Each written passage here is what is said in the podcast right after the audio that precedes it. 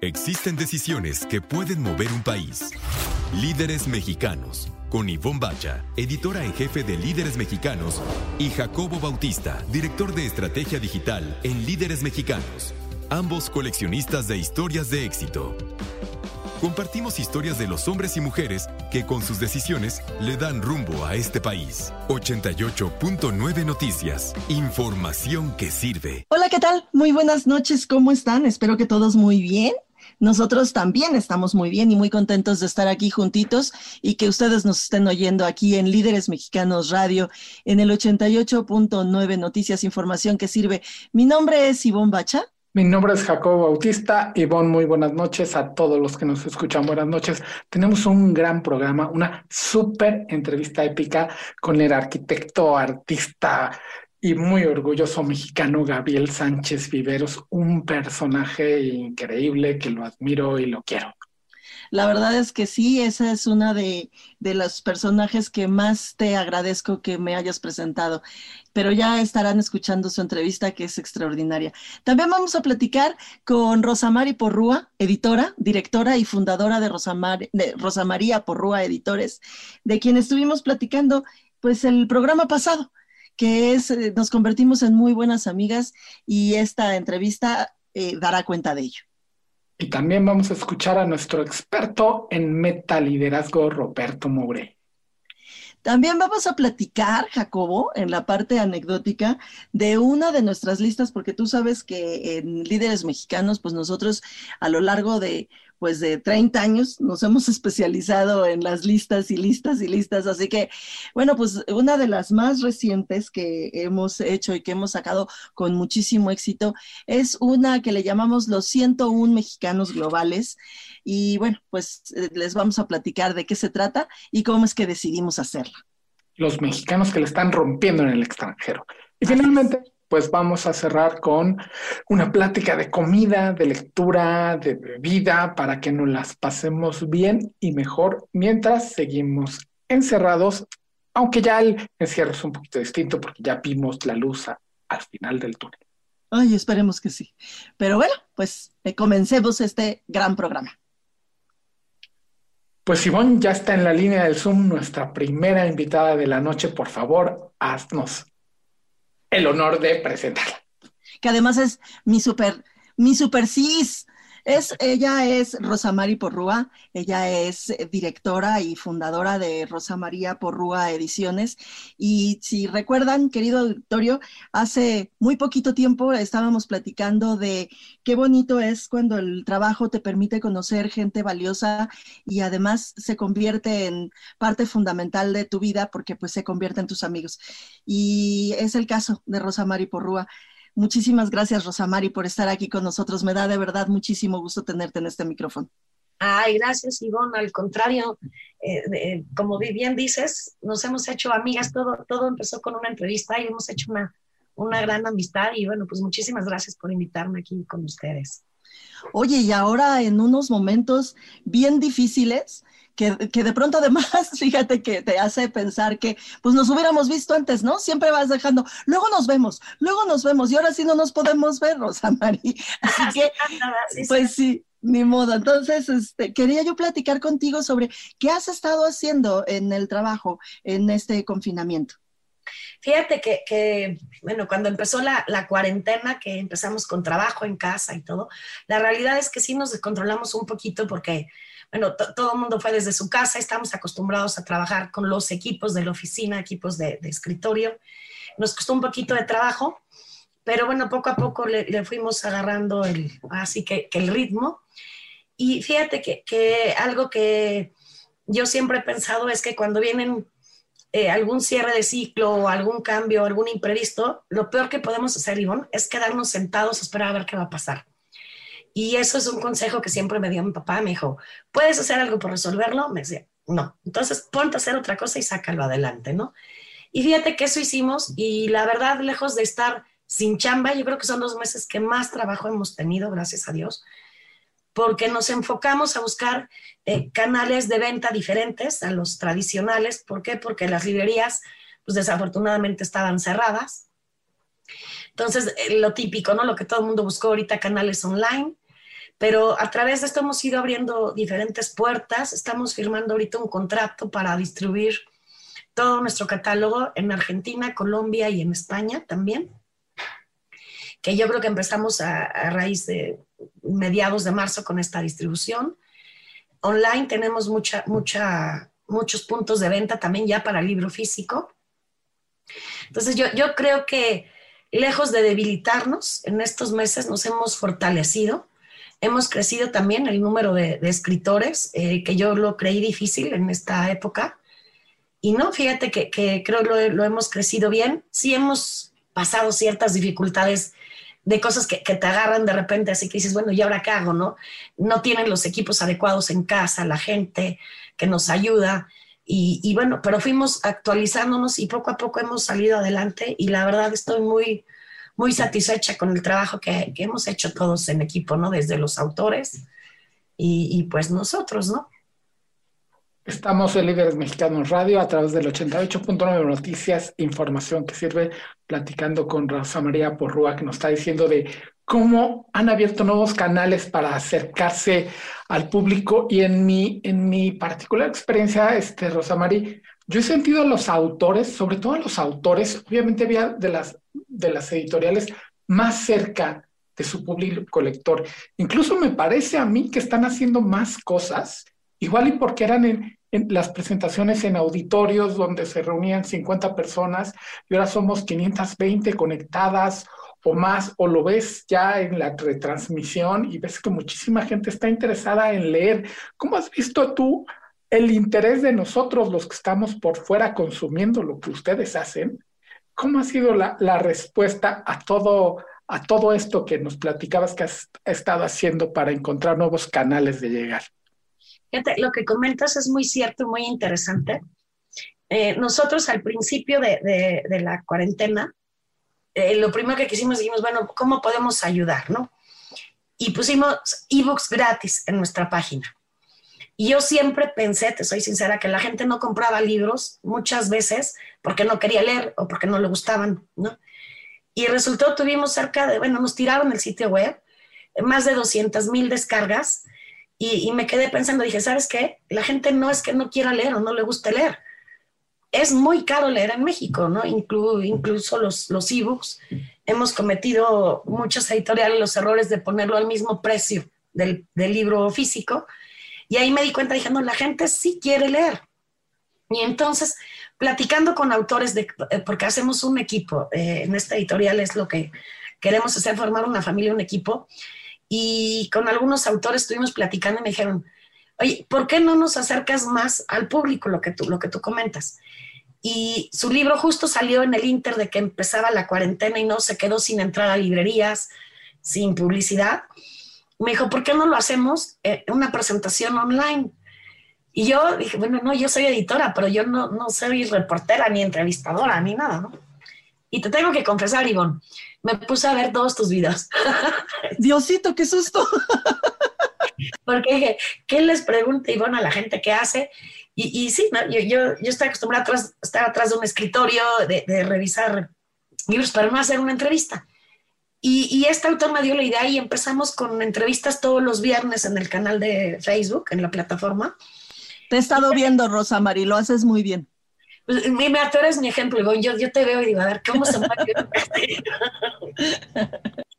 y, este, y a raíz, y fíjate que, hemos visto una respuesta impresionante. En una presentación tradicional, promedio, habían 40, 50 personas. Terminaba la presentación y se vendía el 50% de los libros, 20, 25 libros. Y hoy en día con este tipo de presentaciones, promedio también en, en, vivo llegan a estar entre 40 y 80, pero a los 20 minutos que terminó la presentación, ya, es un mundo de gente que lo vio y al día siguiente es otro mundo. Y lo que le digo a los autores, fíjate, no, ahora sí que no hay mal que por bien no venga.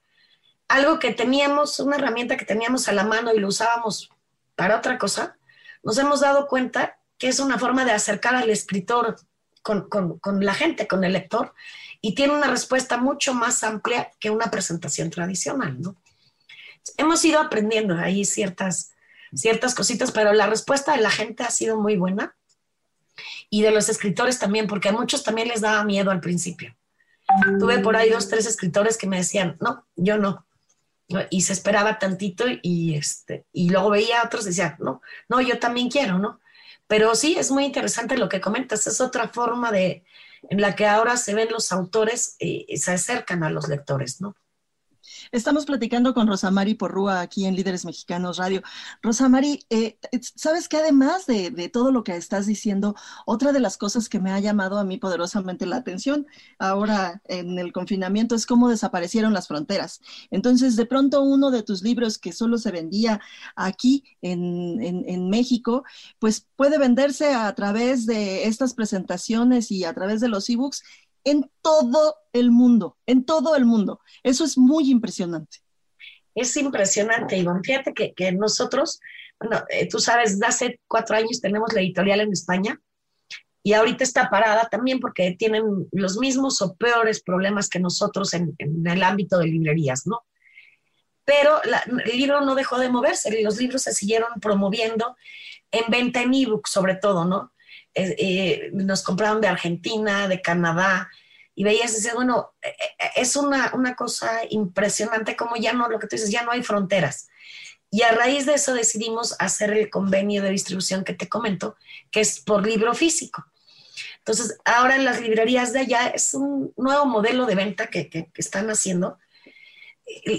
La gente ve el catálogo, tú vas a la librería porque ya no puedes ir, por ejemplo, en España es en, con cita, ¿no? Entonces ves el catálogo online, y, pero tú lo quieres físico, obviamente. Entonces las librerías ya no van a tener el stock que tienen, sino tienen un catálogo online. Entonces coges tu libro y te llega, pero ya lo están haciendo a nivel internacional. Entonces tú puedes ir a España a una librería y comprar un libro mío o un libro de, de, de, otra editorial que tenga el mismo sistema. Ha cambiado muchísimo y siento que va a seguir cambiando, Ivonne. Ah, es muy impresionante eso, Rosamari, porque creo que era una industria que no había sufrido muchos cambios, ¿no? Fíjate que, había tenido muchos cambios en el, aspecto editorial, lo que era la maquetación, porque pasamos de así de las galeras a la computadora, a los programas, el sistema de impresión también, pero el sistema de venta seguía siendo el mismo de hace 60 años, ¿no? La única diferencia es que habían desaparecido los mostradores. Y ahora vuelven a aparecer porque ahora no te permiten entrar a la librería si no es a través de un mostrador, ¿no? Ya no puedes tocar los libros, por ejemplo. Entonces, ahora volvió a aparecer el dichoso mostrador, pero fíjate que, hay muchas cosas que sí siento que nosotros como editorial tenemos que hacer los cambios. A los libros, por ejemplo, a Oregon, tú ya no puedes llegar a una librería y tomar el libro a ver de qué trata. Entonces, nosotros le estamos poniendo un código QR en la portada tú con tu desde el teléfono lo ves y ya ves de qué trata el libro, ¿no? Entonces, yo pienso que de ahora en adelante vienen una serie de cambios de ese tipo, muchísimos. Y lo que dices, para, para ya no hay fronteras, o sea, ya puedes encontrar un libro en cualquier este, parte del mundo, ¿no? Ya lo puedes comprar aquí, un libro en Francia, ¿no? Estamos en Líderes Mexicanos Radio a través de 88.9 Noticias, información que sirve, platicando con Rosamari Porrúa. Rápidamente, Rosa María, antes de que nos come el tiempo, cuéntanos un poquito sobre esta, esta nueva iniciativa de compra y venta del libro antiguo. Yo conozco gente que colecciona y se, se, emociona porque consiguió la primera edición de tal o cual libro. Y yo siempre me imaginaba, bueno, van a un castillo secreto en no sé dónde y se meten a un sótano donde alguien saca de una bodega así impresionantemente enterrada en la tierra la primera edición de, no sé, igual y de algo reciente. ¿Cómo, es este mercado? ¿Qué han encontrado en este mercado del libro antiguo en México? Mira, es, es como tú dices, es algo maravilloso. Muchas veces es encontrar una aguja en un pajar, ¿no? Lo que te, te metes, te llaman a una casa y entre miles de libros que a lo mejor no valen nada, hay uno que vale muchísimo, ¿no? La forma como nosotros lo hemos hecho, eh, ya tiene más o menos, eh, nos metimos muy, muy fuerte con esto hace seis, seis, cinco, seis años, mi esposo y yo empezamos a recorrer las ferias en el mundo. Nos íbamos a la feria de Londres, a la de Los Ángeles, Nueva York, y, traíamos lo que considerábamos que era importante que regresara a nuestro país, ¿no? Porque muchas de esas cosas ya habían estado antes aquí y entre que si se vende una colección y acaban fuera. Entonces dijimos, ¿cómo, ¿cómo regresamos todo esto, que son tesoros que queremos en México, que además valen tanto? La forma fue ir buscarlos y encontrar aquí al, cliente, ¿no? Y te quiero platicar algo. La gente oye el libro antiguo y sí, hay libros extremadamente costosos, muy, muy caros, pero también hay libros que son accesibles. Puedes empezar tu biblioteca con, si hablas con nosotros con, o con algún otro, otra persona que se dedica a esto, le puedes decir, quiero este tema, quiero historia de México, o quiero arte, o quiero geografía, o quiero literatura. Y, hay forma de empezar una biblioteca de estas con poco dinero, ¿no? No necesariamente tienes que ser millonario para hacerlo. Y así hemos creado, hemos cre sentimos que estamos abriendo un mercado en México que había desaparecido. Pues te felicito muchísimo, Rosa Mari, porque a pesar de los pesares, a pesar de todo esto que ha sido muy complicado, le han seguido, eh, le han seguido dando, han encontrado nuevos caminos, han encontrado nuevos mercados. Te felicito mucho. Tú sabes cuantísimo te quiero, Rosa Mari, y te agradezco mucho estos minutos aquí en Líderes Mexicanos Radio. No, muchas gracias a ustedes y sabes que también te queremos mucho, Ivonne. Muchísimas gracias. Nosotros vamos a una pausa aquí en Líderes Mexicanos Radio a través del 88.9 Noticias, información que sirve. Líderes Mexicanos, con Ivonne Bacha y Jacobo Bautista. Compartimos y coleccionamos historias de éxito de hombres y mujeres que con sus decisiones le dan rumbo al país. 88.9 Noticias, información que sirve. Estamos de regreso en Líderes Mexicanos Radio, aquí en el 88.9 Noticias, información que sirve, y les vamos a platicar sobre una de nuestras grandes listas, que además es súper nueva porque este, este, el año pasado, en 2019, sacamos la segunda edición de la lista de los 101 mexicanos globales. La, verdad es que el número nos lo robamos de nuestra revista hermana, que es Latino Leaders. Bueno, se lo pedimos prestado, ¿no? Eh, muy amablemente nos lo prestó, porque ellos tienen los 101 Latino Leaders, ¿no? Cada año. 101 movers, movers and Shakers. Movers and Shakers, sí. Y le dicen, ellos le dicen 101, ya ves que ellos... 101, sí, 101 Movers and Shakers.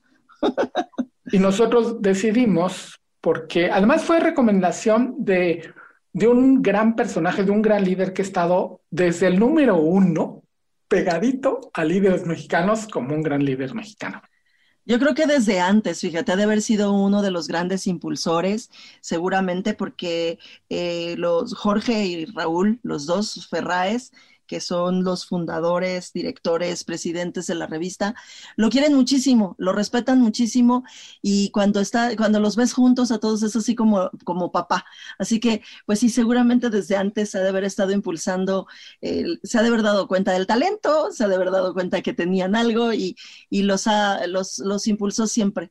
Entonces, sí, efectivamente, Carlos Eduardo Represas fue quien de pronto dijo, bueno, y si en la lista, en, la, en el número de los 300 que hacen todos los julios y que ya tienen 20 años haciéndolo y demás, tienen un espacio para los eh, extranjeros que tienen influencia en nuestro país, ¿por qué no se les ha ocurrido tener una lista de mexicanos que estén en el extranjero, porque hay un montón de mexicanos que estamos viviendo en el extranjero, porque Carlos Eduardo es uno de ellos, y que pues tenemos éxito en el extranjero, entonces, ¿por qué no lo hacemos? Y la verdad es que cuando, ¿te acuerdas? Tú te acordarás que cuando vino eh, Raúl, Raúl Ferráez con, con esa con esa idea y nos la propuso en una junta editorial, como que todos nos quedamos así, híjole, es, es de esas es esas. ¿Por qué no lo hemos hecho? Exacto. Es esas ideas que son tan buenas, tan buenas que dice, ¿cómo no se me ocurrió a mí, hombre, de verdad? Eh, oye, pero eh, en nuestra defensa, inmediatamente empezaron a salir nombres. Y tú deja el Chicharito o Julio Urias, que acaba de ganar la Serie Mundial. O sea, teníamos poquitito que acabamos de entrevistar a, a Patti Hinich. Patti Hinich es una mexicana ella preparada, creo que es económica o diplomática, que estaba viviendo en Washington. Relaciones, exactamente, relaciones internacionales y, se fue justamente por eso. Y, este, y se convirtió en una de las personalidades en la televisión pública norteamericana más importantes de Estados Unidos. En inglés, en la PBS, es, ¿cómo se llama? Patty's Kitchen. Patty's Mexican Kitchen, se llama Mexican, su programa de televisión, y Patty es una mexicana que le está rompiendo en Estados Unidos en la tele pública hablando de comida mexicana y tú tienes un par de anécdotas con unos médicos, un médico en especial, ¿no? Eh, eh, yo me acuerdo mucho, déjame platicarles también de Patty Ginich, porque ah, se convirtió en, en vocera, ¿te acuerdas que nos contó aquella vez que se convirtió del aguacate? Tú imagínate ser vocera del aguacate en Estados Unidos cuando pues es uno de los países que, que más consumen aguacate en el mundo, sino, o sea, yo creo que debe ser el segundo después de nosotros, porque eh, durante, durante el Super Bowl, solo un día, los números de, de, de, consumo de aguacate en Estados Unidos durante el Super Bowl, a mí siempre me han impresionado. Es así como, qué locura, ¿qué hacen? Se lo untan, se bañan en él, qué locura, ¿qué hacen? Pero sí, o sea, hay, hay un montón de, de anécdotas en efecto, hay una de un médico que, eh, es eh, un médico mexicano, judío, que, se, está viviendo en, la, franja de Gaza y que, bueno, pues que atiende a palestinos en el lado israelita y él es judío y los atiende nada menos ni nada más de, eh, porque él es neurólogo y le salva la vida porque lo que hace es quitarles las esquirlas de las balas o de las bombas de la cabeza. Es, y además lo hace sin cobrar un quinto. Por supuesto que ustedes me dirán, pues sí, Ivonne, ¿quién le iba a pagar? Pues sí, claro, no le iba a pagar nadie porque todo el mundo lo voltea a ver así como, ¿por qué haces eso? ¿Por qué le salvas la vida a nuestros enemigos, no? y, y transforma, o sea, un mexicano metido en ese lío y haciendo cosas tan tan humanas. Yo recuerdo también que encontramos a este artista que recuerdo que fuimos a la exposición a Rafael Lozano Gemer, sí. que hacía cosas en la frontera y unas cosas que tú pones tus manos y sientes los latidos de alguien que está en un museo del otro lado de la frontera, poniendo sus manos en la misma estructura. Eh, ha sido realmente un, un camino de, de descubrimiento de mexicanos que están en todos lados rompiendo haciendo además miles de cosas, porque científicos hay muchísimos. Hay, hay científicos en la NASA. Ah, encontramos, Jacobo, te acordarás que encontramos a un ilustrador en Marvel, que es el que ilustra nada menos ni nada más que al hombre araña. Ahí ustedes sabrán, ¿no? Sí, sí, de los ilustradores hay, hay muchos, pero él en especial este, tiene y además son como artistas como rockstars ya, cuyas, cuyos originales los subastan y valen miles de pesos, bueno, miles de dólares. Miles de dólares. Bueno, pues ahí se las encargamos cuando vaya a salir la próxima edición de los 101 mexicanos globales. Por supuesto que la vamos a anunciar aquí y se las recomendamos muchísimo, pero por lo pronto vamos a escuchar nuestra cápsula, Jacobo. Vamos con Roberto Morey y su cápsula de Metaliderazgo. Líderes Mexicanos, un espacio para compartir y coleccionar historias de éxito. 88.9 Noticias, información que sirve.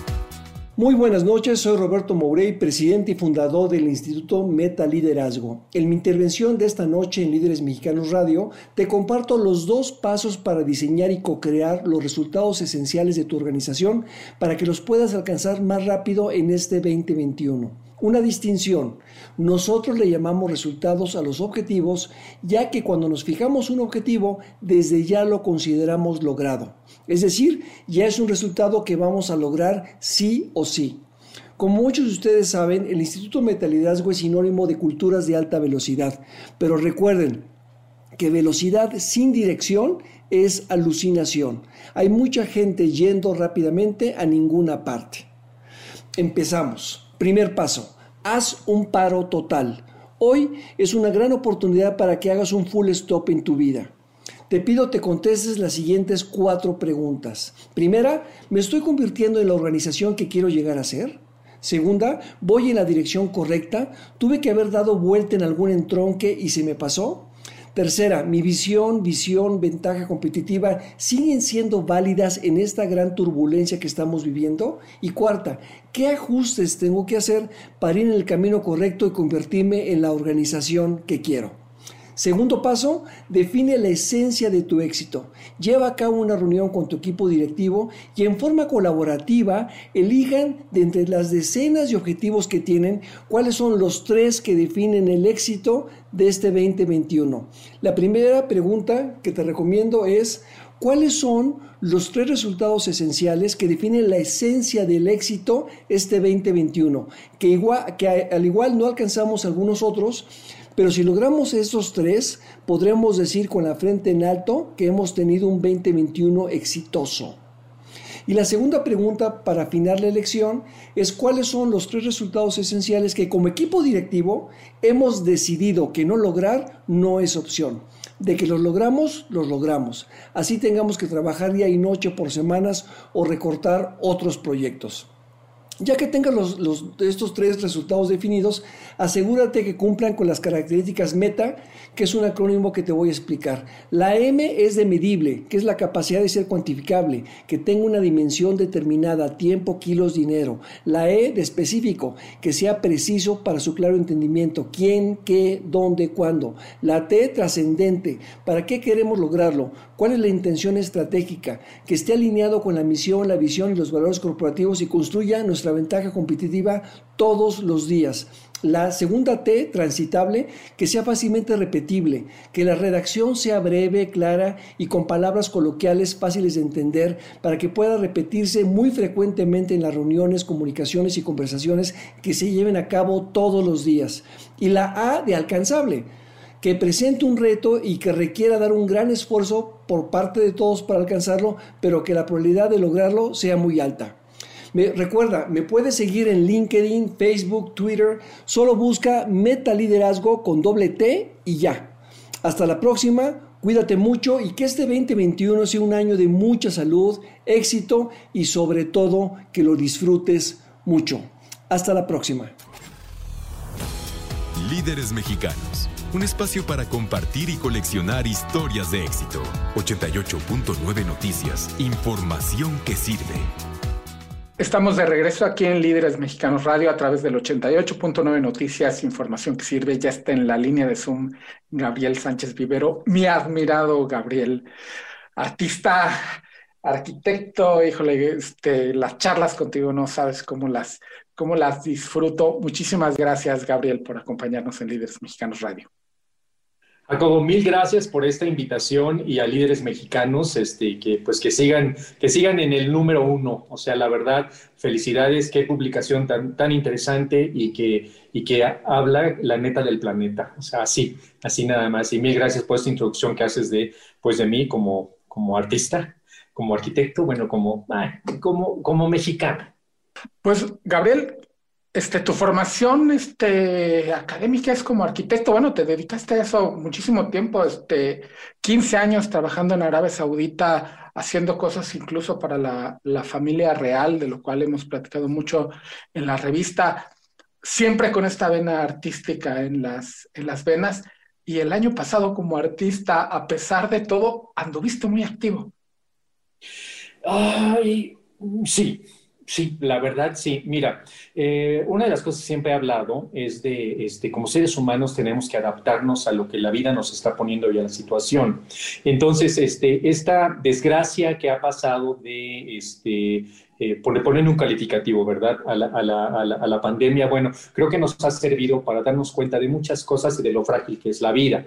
¿Sí? Este, y que, bueno, pues como seres humanos nos adaptamos y se acá. O sea, yo, mi vida, mi vida se ha tratado siempre de estar adaptando. Y ahorita que hablabas de Arabia Saudita, pues, ¿qué te puedo decir? Sí, 15 años como arquitecto uh, de la familia real, este, entre otros clientes. ¿Y qué te puedo decir? Que el día, el, el, hace dos meses tuve una llamada de uno de mis clientes, del príncipe Saud, que me llamó para ver si podía yo este, hacerle unos cambios de, este, de interiorismo a uno de sus espacios. Este, le dije, bueno, que con, con mucho gusto que este, pues ahorita que pasara lo que estamos viendo de pandemia, pero que encantado de la vida de, este, organizarme para dar una, una vuelta de regreso, ¿no?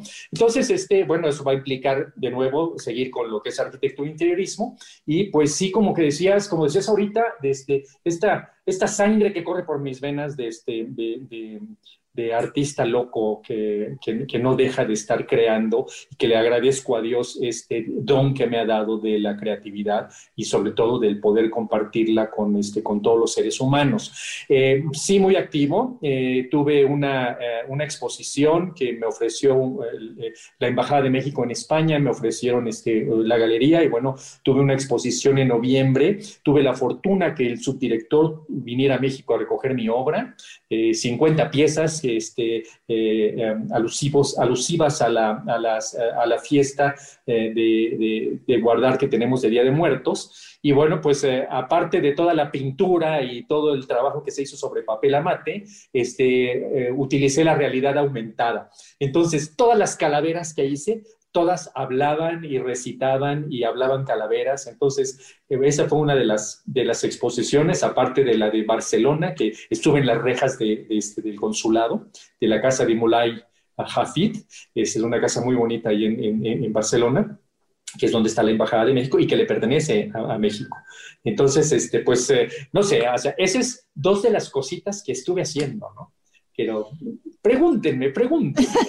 Estamos aquí en Líderes Mexicanos Radio platicando con el arquitecto Gabriel Sánchez, arquitecto y además un artistaza. Justo estaba yo pensando, Gabriel, cuando te oía, de esta renovarnos y reinventarnos y chalala, estaba yo pensando lo difícil que ha sido para justamente para, para el arte, para el mundo del arte, estos momentos porque yo no me explico, o sea, a mí me ha costado muchísimo trabajo el, imaginarme cómo me acerco al arte si no puedo salir de mi casa.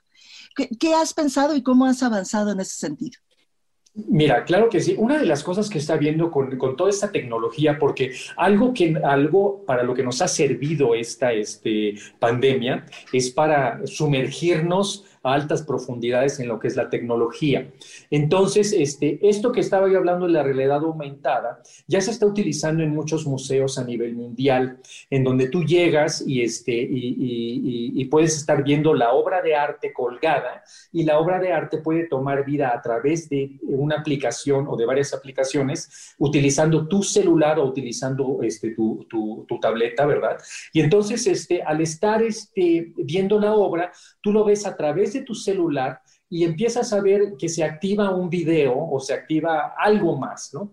Entonces, para las, las, generaciones actuales que, este, que eh, están pudiendo disfrutar de una manera diferente lo que es el arte, el arte en los museos, el arte en las galerías, y eh, te puedo decir que también las personas ya este, pues de, arriba de 40, 50, 60, tercera edad, también lo están disfrutando porque ah, por imitación, si estás en el museo y ves que alguien sacó el celular y está viendo a través de su celular una pieza de arte, automáticamente quiere ser parte del show, ¿no? Dicen, ¿qué está haciendo? Te explican y entonces bajas la aplicación y lo empiezas a hacer.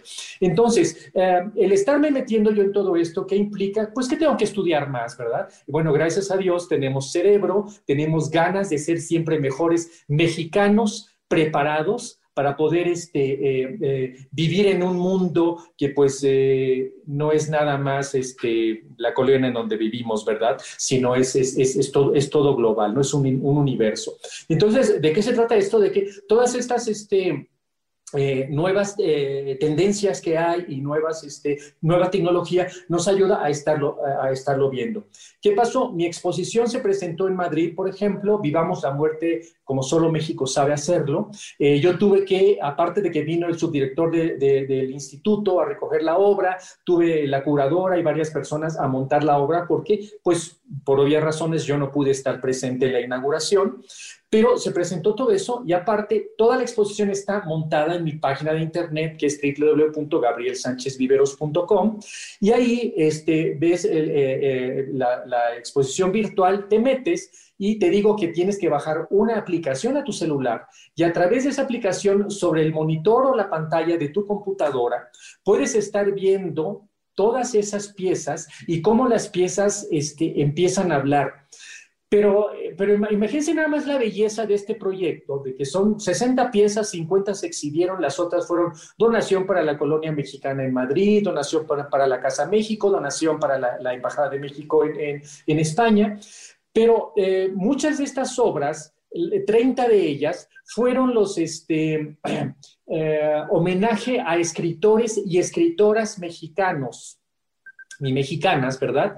Y eh, tuve la fortuna de que mucha gente se eh, sumara a este proyecto, y estoy hablando de escritoras y escritores, ¿sí? Y que ellos me prestaran su voz para que las calaveras, al tomar vida, empezaran a hablar y hablaran las calaveras que escribí yo, o las o, la, o parte de poemas y poesías, ¿no? Este, o sea, fue eh, eh, completamente inclusiva la, la, la, exposición, hombres y mujeres, o sea, todo mundo, ¿no? O sea, habla de todo. Hay una pieza que, este, que habla de las, este, de los nombres de la muerte, ¿sí? Y este, hola, soy la muerte. Y, este, y en México me conocen de muchas maneras, ¿no? Y habla de, algunas de las 105 formas que las conocemos, ¿no?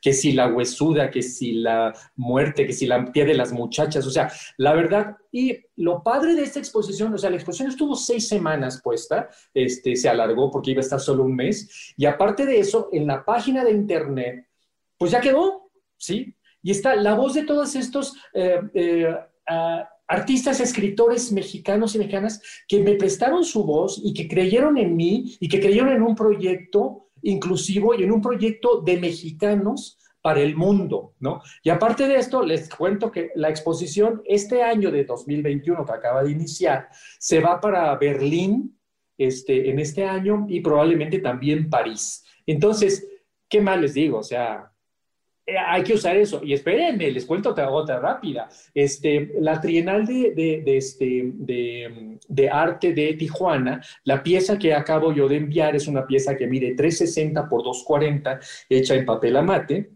Eh, que es parte de la colección Roth, que la hice, este, una que presenté en Alemania, pero esta pieza también tiene realidad aumentada y tiene performance aparte, ¿no? O sea, si, la escogen y queda, este, la pieza va a hablar y aparte va a haber un performance que yo voy a estar haciendo. Y hay otra invitación que me llegó por la eh, Bienal de Asia que se hace en Bangladesh que acaban de cambiar la fecha, iba a ser en abril, pero por lo mismo del coronavirus la acaban de mover para noviembre. Y hay otra pieza también que es este de 360 por 240 y, este, y, es con realidad aumentada y aparte es este, probablemente vayamos a usar este video mapping. Entonces, como ven, sí, estoy loco. A mis 58 años que adoro, estoy haciendo lo que muchos chavitos también están haciendo. Estoy contento por eso.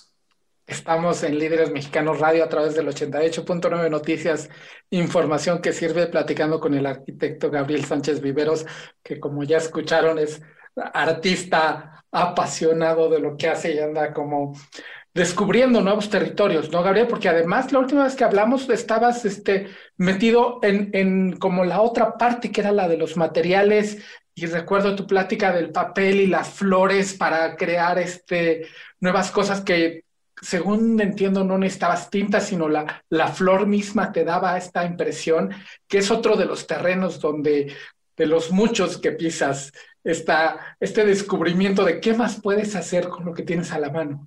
¿Qué te digo? Mira, eh, una de las, de las maravillas de mi vida y de mi creatividad es que eh, puedo estar haciendo lo que me dé la gana eh, en donde sea, ¿no? Porque ahorita estoy aquí en la Ciudad de México y, este, y la semana entrante probablemente esté en Acapulco o esté en Oaxaca, yo no lo sé, y a donde llego me pongo a trabajar. Sí sigo trabajando estas, estas este, exposiciones y estas técnicas que estoy pues aprendiendo, tratando de desarrollar, aprendiendo de otras gentes. Y pues sigo con las flores, sigo con los pigmentos. Ahorita me estoy metiendo en encáustica eh, porque se me antoja. O sea, si, si, los, si lo usaron los egipcios y los griegos y los romanos, si hace tantos miles de años, pues los quiere hacer Gabriel ahorita y los está usando, ¿no?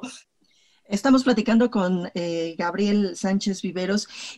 Eh, en unos momentos tan difíciles como este, como el confinamiento, que de pronto la verdad es que se te va la pasión, se te van las ganas, eh, se te va el buen humor, ¿cómo logras seguir haciéndolo?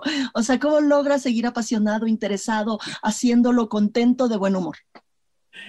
Híjoles, mira, muy buena pregunta. Te voy a decir una cosa. El, mes de marzo, marzo y abril fueron meses muy duros porque fue cuando empezamos. Yo estuve en febrero en, España, ¿sí? Y, este, y, yo ya cuando volé, este, eh, eh, me, puse cubrebocas en el vuelo porque pues ya empezaban todos los, lo que estaba pasando en Europa, lo que había llegado de China y todo esto, ¿no? Entonces empiezas con una incertidumbre y con un miedo y empiezas a dejar que te domine el miedo. Yo llegué allá y veía gente que estaba con cubrebocas, gente que no, y bueno, pues, ok, a las reuniones que tuve, sí estuve con mi, mi, cubrebocas y se acabó, ¿no?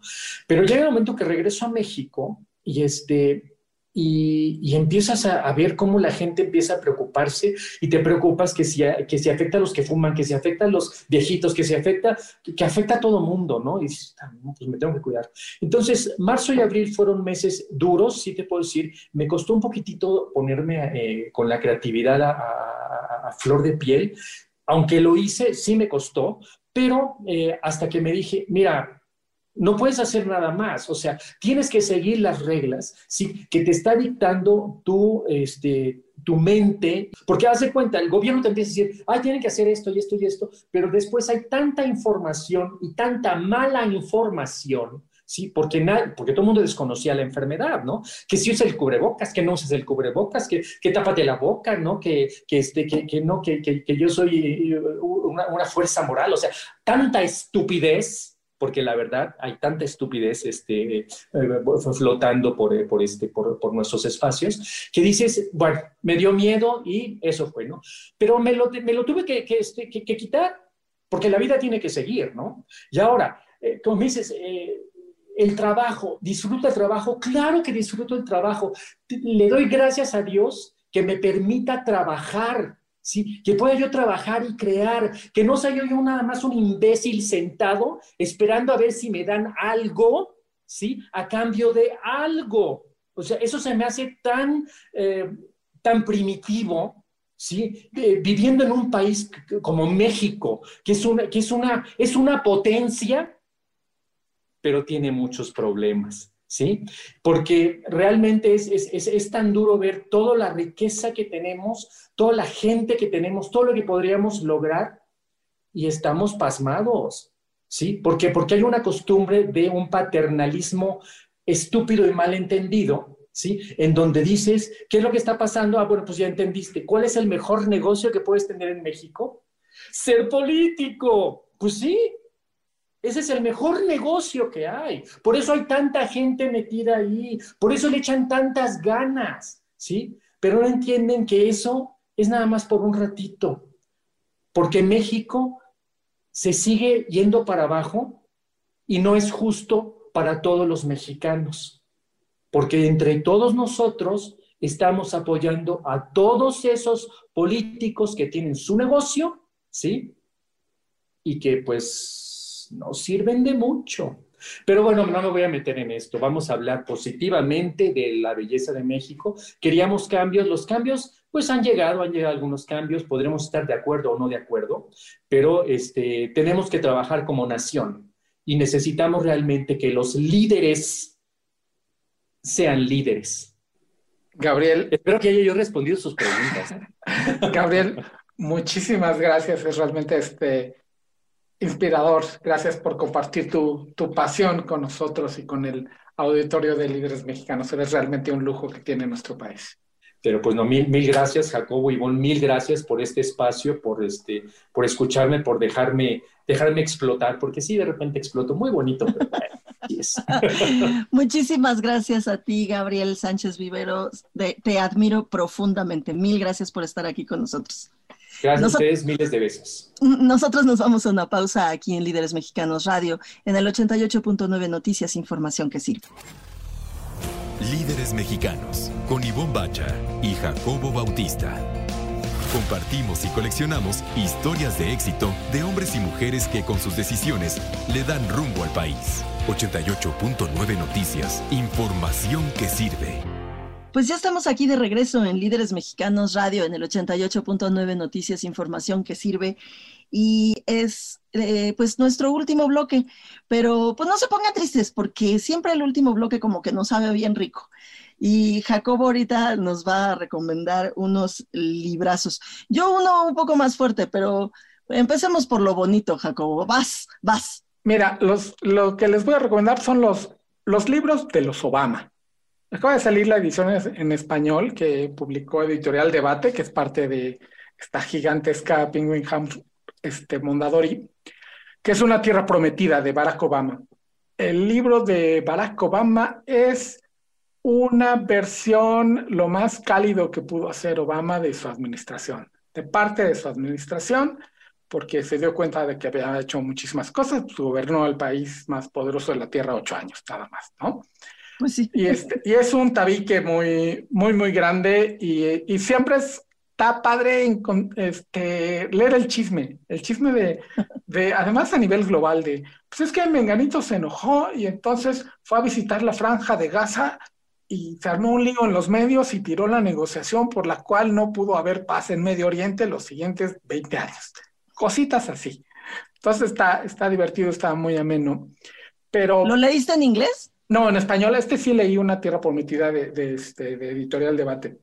El, el, que sí no, no, tiene, no tiene parangón y ahí sí se la llevó de calle es mi historia de Michelle Obama, que es la historia de, de la esposa. Porque además Barack Obama parece que tiene una visión, y bueno, de hecho la tiene más, más recta de lo que él quería hacer en la vida, y luego se lo metió entre ceja, oreja y madre, como dices tú, Ivonne, el ser presidente y demás.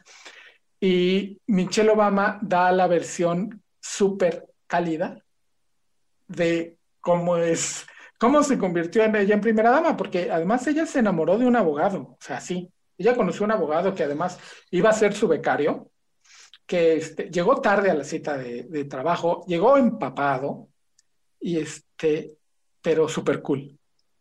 Y además bien guapo, no, Y- no es por nada, digo, la verdad. Y con la sonrisa de Obama, este, luego ella se acuerda que la primera vez que salieron, que le invitó a salir, el coche de Obama tenía un agujero en el, suelo, a lo que él siempre se ha defendido con lo mismo, dice, pero yo era súper cool. Y, y Michelle Obama no le gustan las campañas políticas, las odia cada que le preguntan si ella se lanzaría a algo, antes de que uno acabe la pregunta, no, no, no, se acabó. Entonces la primera vez que se quedó sola en el, eh, de hecho así empieza el libro, es la primera vez que tengo una casa en ocho años, que es propia y que puedo abrir las ventanas, porque ni eso les dejaban hacer estando en la Casa Blanca por toda la seguridad.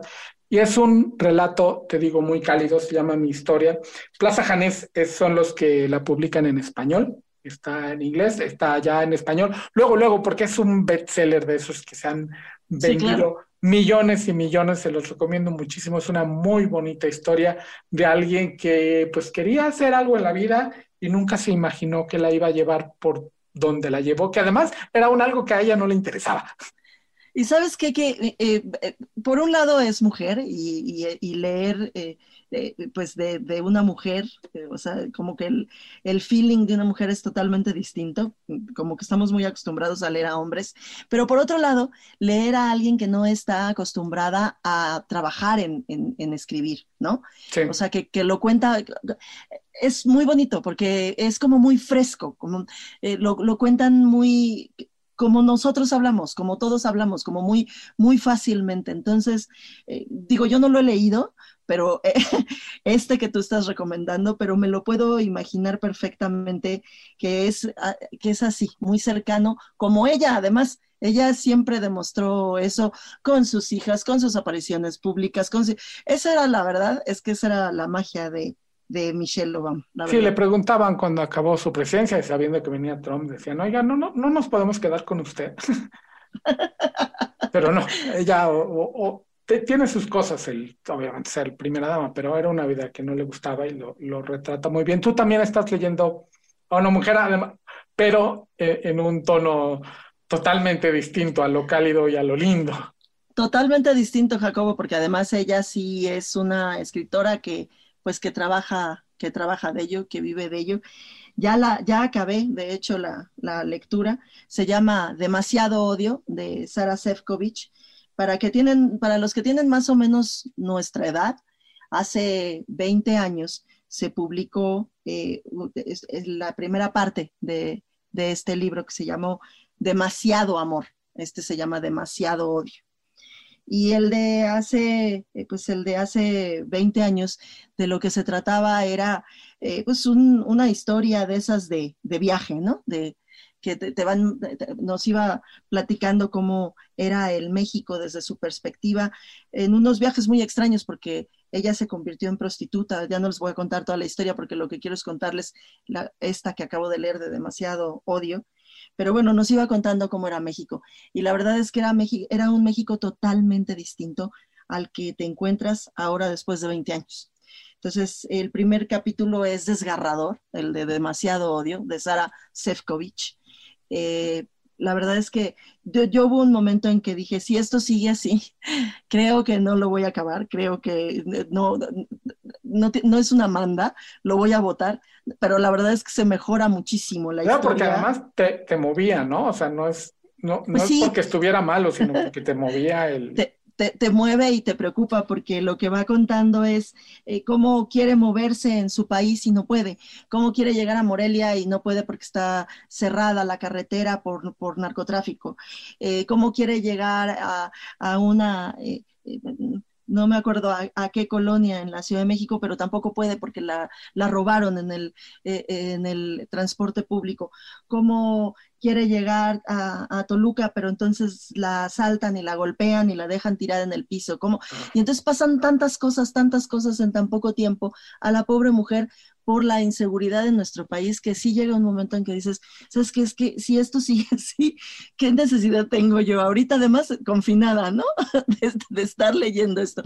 Pero la historia, por supuesto, por supuesto que es mucho más que eso. Es una historia que si bien sí es eh, de, demasiado odio, pues tiene que terminar así. Y por eso es que, platica todo lo que pasa en, el país, porque, porque al final eh, lo quiere retratar como eso, como, como, como que hace falta aquel amor de hace 20 años, ¿no? Hace falta un poquito recuperar eh, pues sí, estaba un poco perdida porque pues andaba en la loca con este hombre del que estaba enamorada, pero bueno, pues finalmente esas cosas, esas cosas nos, nos faltan en nuestro país. Creo que vale muchísimo la pena, de verdad. Vuelve a ser, ¿te acuerdas que les eh, recomendaba yo, Jacobo, Lunas de Estambul? Porque, eh, por muchas cosas, pero una de las cosas que me gustó de Sophie Goldberg es que después de cada capítulo daba algunas recetas. Claro y tenía mucho que ver con la gastronomía. Bueno, pues resulta que el asunto de las mujeres y de la vida en, nuestro país seguramente está muy ligada con la gastronomía. Entonces, cuando más platica el personaje principal de esta eh, novela, Demasiado Odio, de Sara Sefcovic, cuando más platica y sobre todo cuando más profundamente platica con los demás personajes y, se vas, y te vas enterando de sus vidas bien, bien, bien, es cuando están cocinando. Entonces dice, oye, ¿qué te parece que hacemos unos uchepos? Eh, de hecho, ella dice, ¿por qué no hacemos unos de esos tamales que comemos? Quiere decir los uchepos, pues si así se llaman. entonces se ponen a hacer los uchepos y mientras se ponen a hacer los uchepos y te dicen qué lleva, o sea, pero tampoco es que te den la receta, eh, empiezan a platicar. Pero todo eso te remite a que a, tus cocinas, a las cocinas de tus, de tus mamás, de tus abuelitas, a la propia, ¿no? Que te, te pones a cocinar y platicas.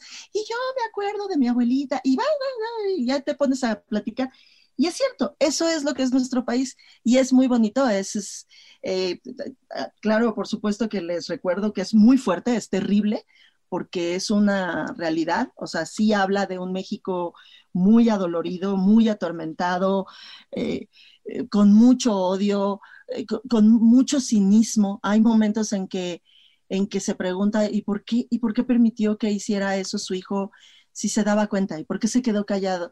Y hay una frase, una pregunta que se repite todo el tiempo, me quedé callado, pues ¿qué podía yo decir? Ay, qué Ah, eh, sí es muy fuerte, pero vamos a quedarnos con, la otra nota de los aromas y sabores de, México, porque yo casi pude oler los uchepos. sí, tú eres de allá. Ya ves que voy y vengo a Morelia. Este, con esa nota nos quedamos igual y llegamos al final de nuestro programa el día de hoy. Pues sí, ya nos vamos. Muchas gracias por escucharnos.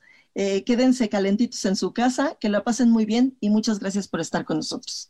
Esto fue Líderes Mexicanos. Con Ivonne Bacha, editora en jefe de Líderes Mexicanos, y Jacobo Bautista, director de estrategia digital en Líderes Mexicanos. Compartimos historias de los hombres y mujeres que con sus decisiones le dan rumbo a este país. 88.9 Noticias, información que sirve.